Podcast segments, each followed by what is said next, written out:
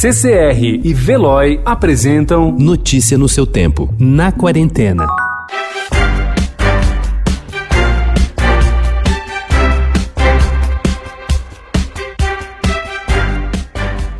Teresa Cristina, grande vilã de Cristiane Torlone em Fina Estampa, está de volta. Assim como Griselda, Crow e outros personagens memoráveis, e de uma maneira sem precedentes na história da Globo. Isso porque a trama das nove de Agnaldo Silva, exibida entre 2011 e 2012, está sendo reprisada no horário nobre. O avanço do novo coronavírus fez com que a emissora suspendesse as gravações de suas novelas e colocasse em prática um plano emergencial.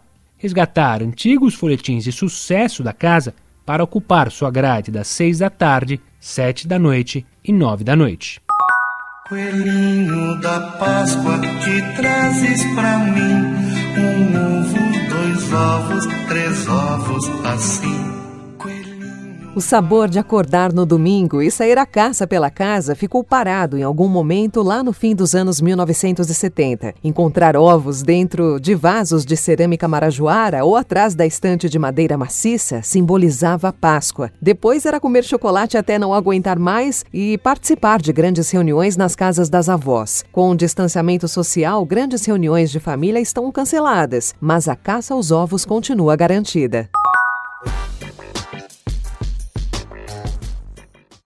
Convidada pelo Estadão a produzir uma mesa especialmente para Páscoa, a arquiteta e blogueira paraense Gisele Martos foi orientada a trabalhar dentro de regras bem precisas. Deveria utilizar apenas pratos, copos e talheres de uso comum, criar acessórios decorativos de fácil execução e, por fim, algo importante em tempos de quarentena, utilizar somente materiais de apoio básicos, como tesoura, barbante e fita adesiva e elementos disponíveis em mercearias e supermercados. Ela indica misturar livremente peças lisas e estampadas, mais neutras ou coloridas, que acrescenta movimento à composição e caprichar nos detalhes por meio de pequenos arranjos, surpresas e palavras de afeto espalhadas pela mesa.